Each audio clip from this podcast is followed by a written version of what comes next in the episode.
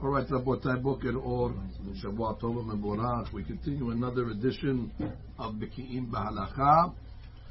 And uh, today we're up to number 16, day number 16. Now, we need to take care of some old business and then we're going to start some new business. Now, right after the Birchot HaShachar, the last beracha that we make before Birkat Torah is Baruch Atah Hashem Gomer Hasadim Tovim La'amo Yisrael. And we learned that that beracha is actually referring to the fact that Kadosh Baruch Hu revives us every morning. That every morning we're able to. Uh, uh, we wake up, we went to sleep tired, we woke up refreshed, and therefore it's a chesed that Hashem did for us.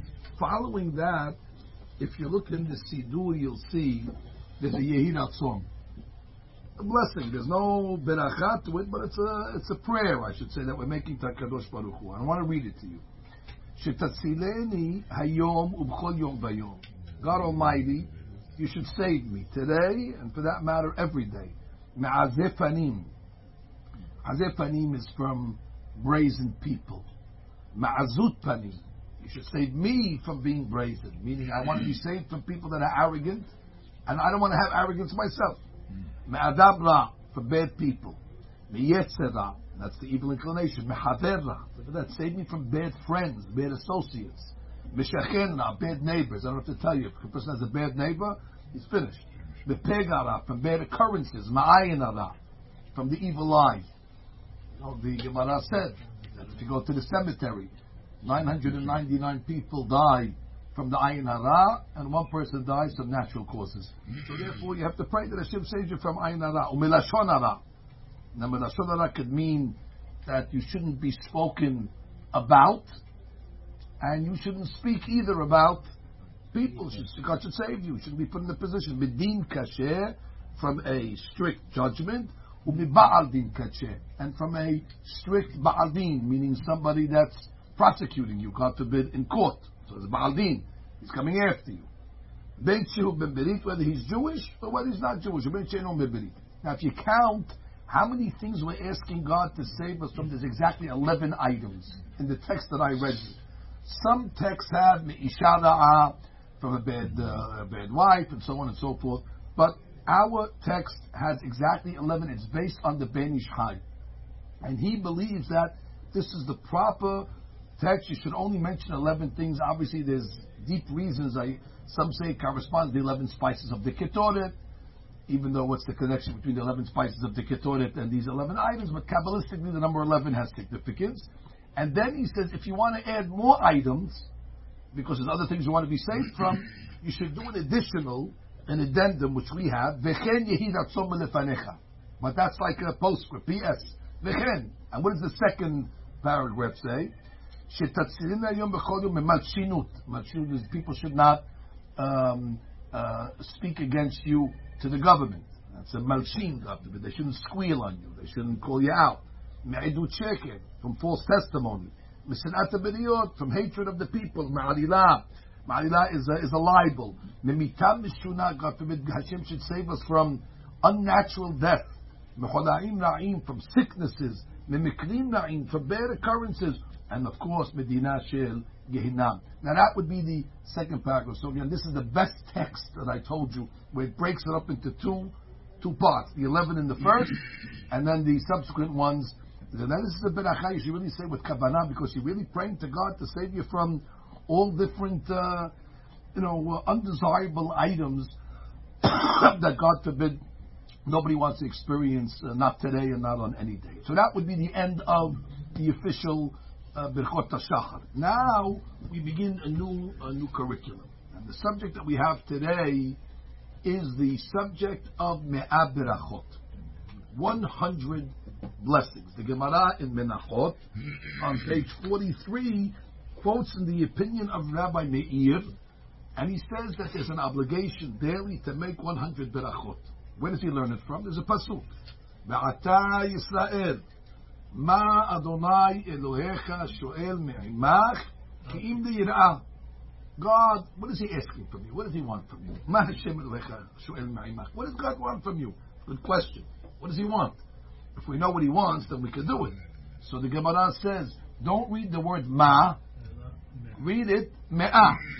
Oh, so the pasuk is to be read like this. V'ata Yisrael, and now Israel. Me'ah Hashem ma'imach. You know what he's asking from you? He wants a hundred. You give a hundred every day. That's the entrance fee. That's the that's the ante. You got to ante up every day. How much does you got to put in? You got to put in a hundred. Hundred what? Hundred pesos? No. One hundred berachot bechol yom. So, uh, according to the way we understand it, it's simple. The Gemara is doing an al tikri. Al tikri means, although the word says ma, but you could read it me'ah. Okay, the rabbis have a, an ability to do that where they add an extra letter into the into the pasuk. I once uh, uh, saw that uh, there was a rabbi called Shibbolei HaLeket. Shibbolei HaLeket is one of the Rishonim, and he did amazing hadith. Look at these rabbis, how much they love the Torah. He counted the letters in the pasuk. The pasuk that teaches us the law to make a hundred blessings, and guess how many letters he counted in the pasuk? A hundred. And therefore his remes was hundred letters connected hundred berachot. So it's different than the ma, me'ah. It's hundred letters. But I'm sorry to tell you, Rabotai, whenever a rabbi gives you a number, you always have to double check, always verify, always fact. Not because they're trying to trick you, but because there's always different ways of calculating. So uh, before I came, I counted the letters in the pasuk. That's why I was late. I counted and I only got 99. Oh, so now we're, we're, we're stuck over here. The rabbi says there's 100, and we count 99. However, if you look at the Tosafot in Menachot Daf Mem Gimal, he answers the question. He says, wait, you're counting 99 because you're reading the word ma. But the Gemara said, Al ma ela me'ah, that's extra letter. So there, there's your 100. Of course, the 100 is missing because that's the aleph that's missing. So it's 100. You have to trust the rabbis. You have to have unat hachamim. There's another deep way. You want to hear a deep way of how, how to get to 100? Everybody agrees you got to get to 100. The question is, how do you derive it from the pasuk? So either ma becomes me'ah, or you count the letters and it becomes 99 plus 1. Or there's another way. There's a system in uh, the Jewish alphabet, the Hebrew alphabet, that's called Atbash. You familiar with Atbash? Atbash says that you're allowed to take a letter and exchange it for a different letter. You can exchange letters. Uh, for example, you could take an aleph, and the aleph becomes a taf. First letter becomes the last letter. Bet becomes a sheen. Gimal becomes a resh. Understand the system? It's called atbash. So therefore it's at, bash, gar, dak, hat, vaf, za, has, tan, yam. Good. Who can do that? Mm-hmm. okay. Anyway, that doesn't matter. I, I practice. But the, the, but the point is, but the point is, in atbash, if you take the word ma, memhe, Let's exchange the mem here of the pasuk Ma Hashem and we'll atbash it. Okay, so the mem is going to become what? A yud. Very good. Yeah. Baruch. Very good. And the he is going to become a tzadi. Hatz. So yud tzadi. Yud is ten, and tzadi is ninety. So there you go. Ma hmm. in atbash is yud tzadi, which equals a hundred. So so there you have it. So there's many ways of getting to the same to the same destination, the same hundred. Now we learned earlier, if you remember, probably on day one, we talked about a, a pandemic before COVID. Uh, this is already one of the early pandemics in the times of David Melech Shalom, where God forbid it was so fatal there was a hundred people dying a day that was a lot of people based on you know the population of Bnei Israel. Hundred people a day, three people is, is a lot. Hundred people, twenty-four thousand. That's a separate item. But in the case of David Amelech, the rabbis were questioning why is this happening to us, and they concluded it's because they're not making the berachot correctly, and the rabbis at that point instituted the uh, obligation of making 100 berachot a day. An amazing thing happened. After they instituted to make the hundred berachot, now according to what we learned, it's from the Torah. So it could be they just strengthened it. The people were being lax on this mitzvah, and therefore they needed to get some chizuk. Once they started to be more meticulous on the hundred berachot, guess what happened? The plague stopped. So look what you see over here, Rabotai. Everybody's looking for sigulot. Everybody's looking for sigula, for arichut yamim. Rabbi, I want to live long. I want to have good health. I want to have blessing and prosperity. Okay. And let's say you can't get your hands on a red string. So then, let's say you're, you're not in luck for that. Put that aside. You have to look for sigulot that are authentic. Not uh, the sigulat de jour, you know, soup of the day, where each guy comes along and says, read this backwards 15 times, read this forwards 32 times, do, do the jumping jacks, stand on your head, do that, rub your stomach. These are all uh, novel uh, uh, items that really do not have sources. This is a source. We know for a fact there was a plague in the times of David HaMelech. A hundred people were dying. And once they started to make a hundred berachot, they stopped dying. So here you have a siguna. You want to have a, a, a, a against death or against Hatta Shalom Mahalot? Be careful and meticulous in the Me'aberachot. Now the Pasuk that talks about David HaMelech Shalom in book of Shemuel 2 says, Ne'um HaGeber, Hukam Al. Ne'um HaGeber is referring to David HaMelech. He's the Geber. Hukam Al. He established Al. Al is Ayin Lamed. Mm. Ayin is 70 mm-hmm. and Lamed is 30. So therefore, Hukam Al. He's the one that established the Al, which is the 100 Berachot. One more just for the for the cherry on the on, on the cake. There's a pasuk in Tehillim 128. Ine kichen yevorach gaber yere Adonai. That a God-fearing person will bless Hashem.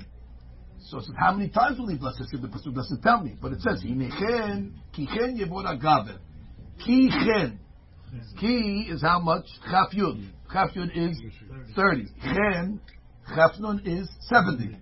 Hine kichen yevoragavet, which means the person will bless God 100 times, and that will bring him to you know. So anyway, everybody agrees the magic number you got to get to is a hundred berachot a day. Now there's a big debate amongst the scholars. Is this law from the Torah? What do you mean? We just said we have a pasuk. Yisrael ma Hashem It's a pasuk from the Torah. The Gemara Menachot Mem Gimel wrote a uh, a pasuk, and that's why there was a great rabbi called Halachot Gedolot. It's good to know who these rabbis are. Halachot Gedolot. They call him Bahag. Sometimes you're going to see the Shetevot Bahag. What's Bahag? Baal Halachot Gedolot. He was one of the Geonim. He lived in the 9th century. They're not so sure exactly the name of the author, but it's an authentic, authentic book. Rashi, for example, quotes the Bahag at least 20 times in his commentary on Shas. And Tosafot quotes him countless times. And Tosafot says about this rabbi, Devarab Devre Kabbalah. His words are words of tradition. And if we have to take his words seriously. Anyway, this rabbi who wrote many uh, halachot in the book, in the beginning of the book, he gives us his list of the Taryag mitzvot. Everybody agrees that there's 613 mitzvot. The number 613 is the code.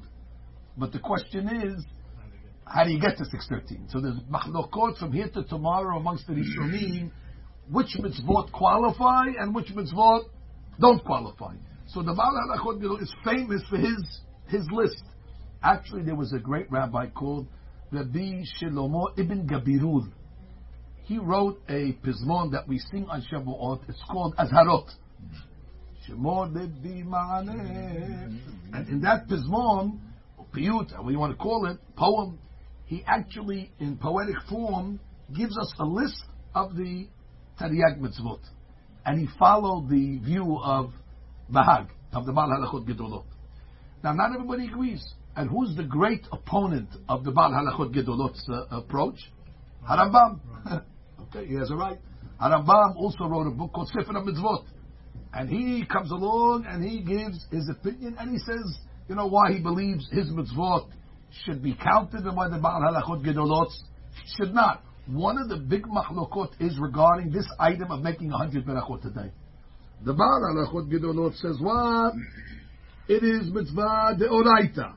Harambam, however, comes along and says it's not it's only midrabanan. Now, you want to do something and spend a day, uh, you know, when you have nothing to do, uh, go study the debate between the Bahag and Harambam, exactly the proofs back and forth. It's time well spent. There's another sefer called Sefer HaManhig and Shibbolei HaLeket that we mentioned. They say that the hundred berachot is what we call halacha Moshe Sinai. What does that mean? Hmm. It's a tradition from Sinai. When Moshe Rabbeinu gave the Torah, certain things he based on Pesukim. Pasuk. Parat Tefillin is a Pasuk. Certain things he based on, this is what Hashem told me in, in Sinai.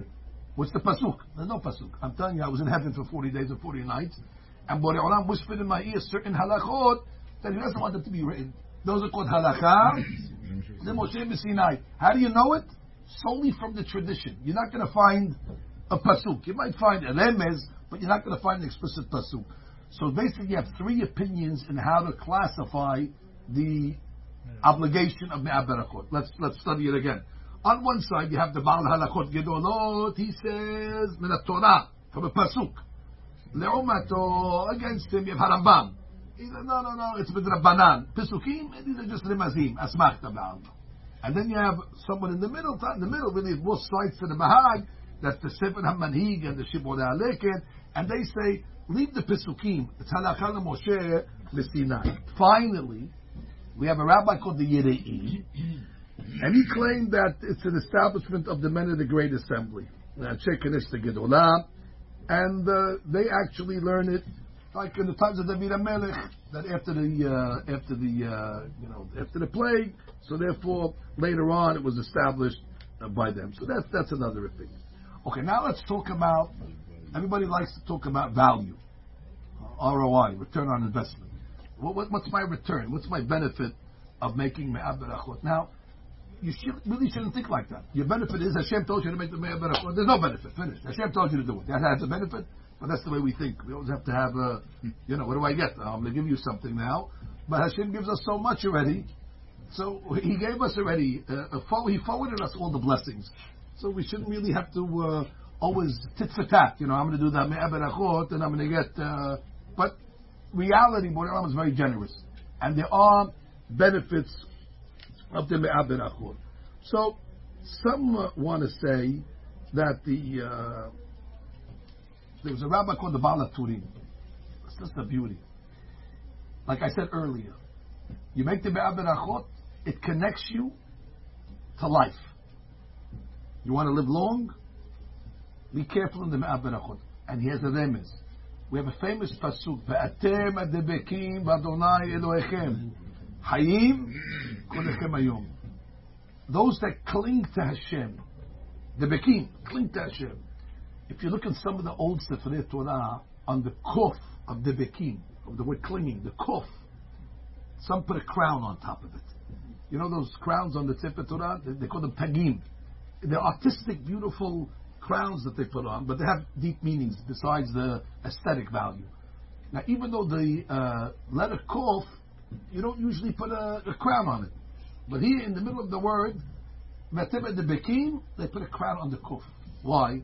Says the Baal HaTurim. Because the kuf is a hundred. And he's telling you, you know how you attach yourself to Hashem? With the kuf. And with, with the kuf, meaning with the hundred berachot. And what's going to be the beracha? Hayim kolechem ayom. You make the hundred berachot, you're going to have a, a beracha of life itself because you're clinging yourself to the Shekhinah. Now I'll tell you even deeper. There was a great rabbi called Seder Hayom. Seder Hayom says that if a person makes his berachot correctly, it's able to break all the barriers in Shamayim, and the berachot actually reach the Kisei HaKavod, if they're made correctly. And Borei Olam gets such nachat from berachot that are made correctly, that he takes the beracha and he puts it on his keter. So that on his crown, he makes a crown. What's the crown of God made out of? Not the, uh, like the Queen of England did, made out of jewels and pearls and diamonds, which is also nice. But this spiritual uh, a crown. It's made out of the berachot of Bnei Israel. So it could be that's why also maybe on the kof they used to put a keter in order to allude that Borei Olam's keter is made up of the hundred berachot.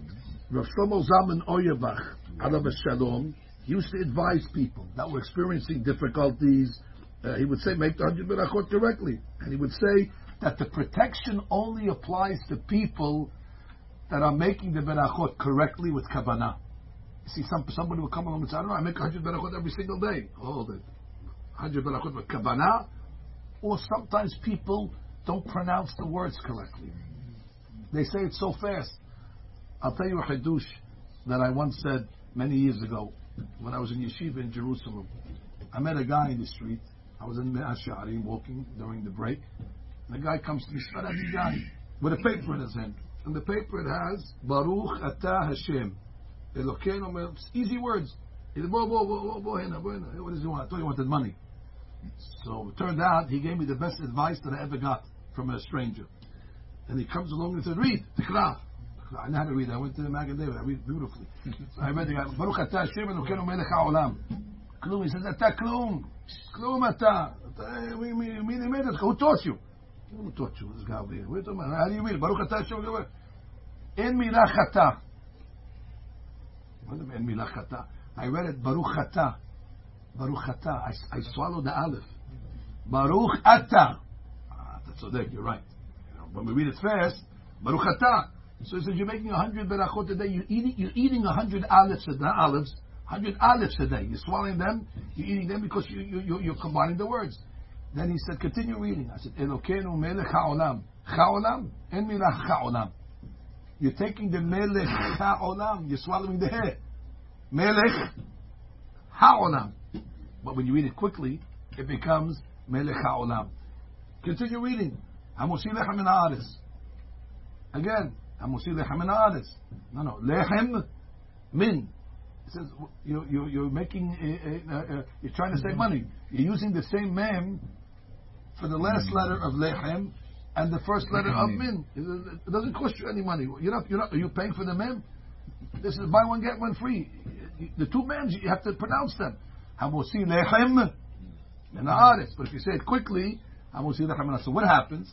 I figured out which letters was I swallowing. I was swallowing the mem of hamosi lechem min haaretz. I was swallowing the aleph of ata, and I was swallowing the hair of ha'olam. What does that spell? Me'ah. And that's what the Gemara could be hitting to us. Al tikre ma ela me'ah. Make sure when you make the me'ah berachot, you don't forget the mem, the aleph, and the hair. Because those are the letters that usually you're going to get eaten up. So people say, I make, I make berachot. But do you make me'ah berachot?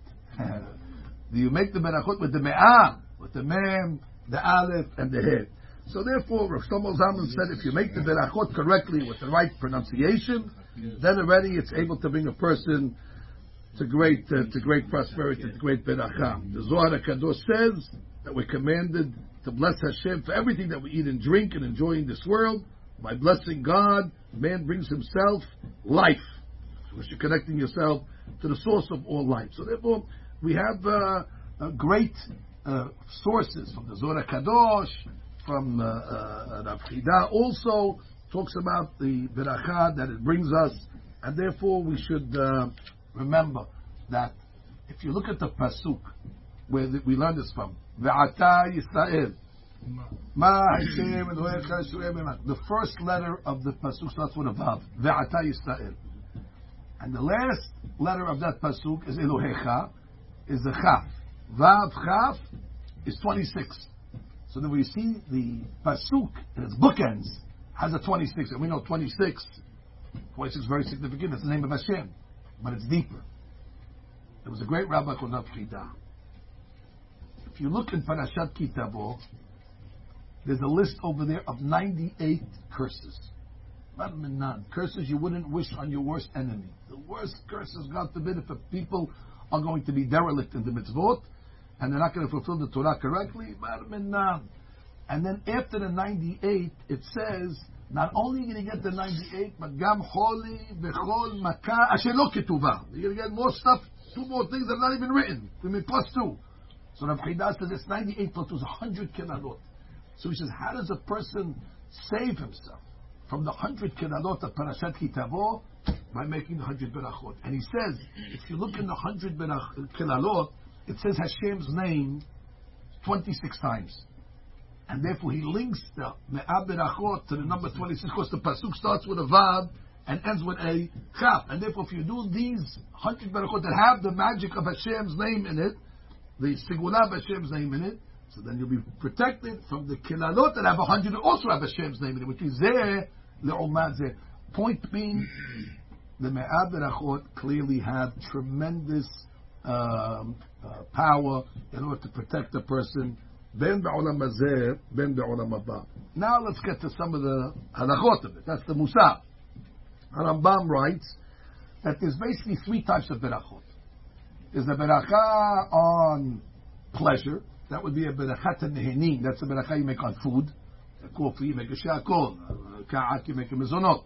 That's berachat nehenin. You cannot benefit from this world without a beracha. The second type of beracha is called what? Birkat habitzvot. This morning you put on your talet, the ta'atef bisisit, laniach tefillin, etc. And then you have the third type of beracha, which is birkat shefach. Praise. That's like birkat hashachar. Birkat hashachar, you're praising Hashem for the ability to see, to walk, to have clothes. So those are the three categories of the berachot.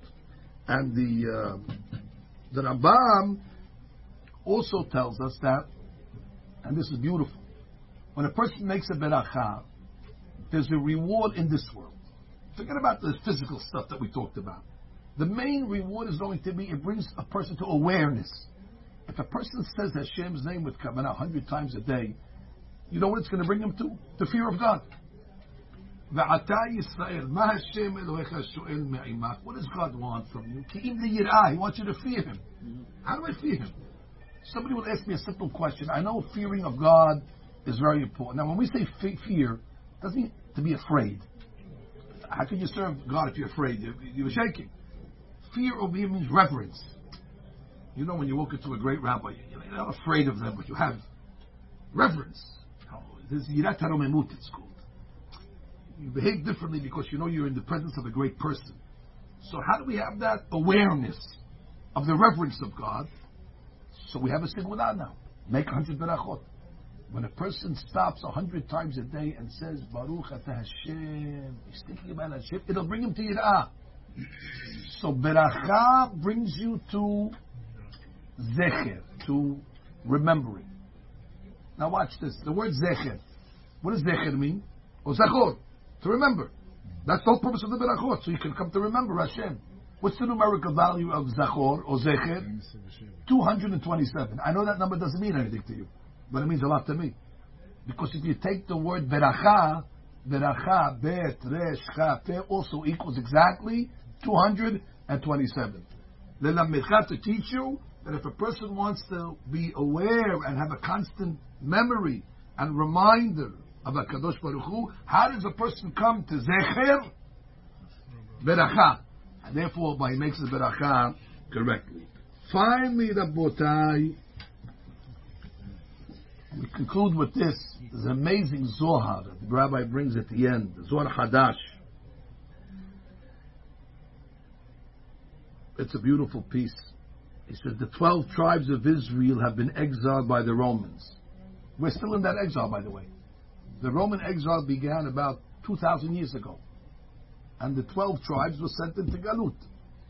I know we're sitting here in Miami, it doesn't feel like such a galut, but it's a, it's a galut, look at the weather. But the point is, but the point is, no, my point is that uh, galut at the end of the day, we don't have Eretz Yisrael to, to ourselves. Look at what's going on in Esther. We have a, even in Eretz Yisrael we're in galut. Could you believe it? Even in Israel that we're living there, and the majority of the Jewish people are living in Eretz Yisrael, which is unbelievable, which that's a sign that Mashiach's coming. The majority of the Jewish people today are living in Israel. That's it. Uh, when, when that happens, pack your bags. But still, it's not an easy existence until Mashiach comes. So the Zohar Kadosh says that the 12 tribes of Israel have been exiled by the Romans and remain in that exile. Now hold on to your seats. Because they do not fulfill the obligation of the daily hundred berachot as they should. Wow.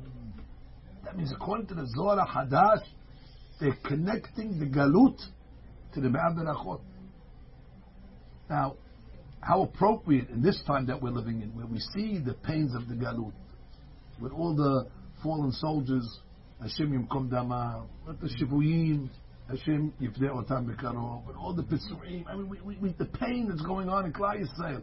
And the Zohar Hadash is saying that one of the reasons why Galut is uh, extended, unfortunately, is because the people are not careful in Me'ah Berachot. So if somebody comes to me today, says, Rabbi, the war in Israel, what could we do? What could we do? Okay, give tzedakah, of course, pray, without a doubt. That's automatic. But give me something special. Me'ah Berachot. Go to the store, get yourself a counter, clicker, and that's it. Start counting and making money. Really don't have to do that, as we're going to see in the next couple of days. If you're a religious Jew and you just do the normal practices of what a Jew is supposed to do, you'll probably get your Me'ah Berachot without even thinking. But that's the problem. We want you to get the Me'ah Berachot thinking. That's the problem. When the guy says, I get it without thinking, that, that, that's the reason why we're still in Galut. And therefore, we say that Be'ezat Hashem, if we accept upon ourselves now, the next coming curriculum, the next couple of weeks, we'll start learning Me'ah Berachot, we start to be a little more careful, make them a little more deliberately. What Olam will bring us, Bezat Hashem, Yeshua, Bekarov, Amen.